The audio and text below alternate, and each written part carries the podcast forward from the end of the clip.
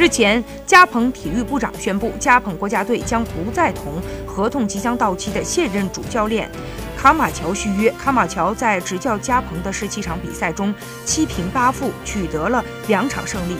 加蓬队的下一场比赛是十月中旬对阵南苏丹的非洲杯预选赛，届时谁来执掌加蓬教鞭，目前还不得而知。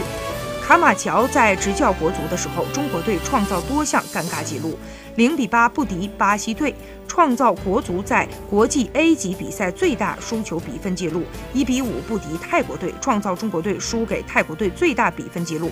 二零一三年三月份，国足以世界第一百零九位创造了当时历史最低排名。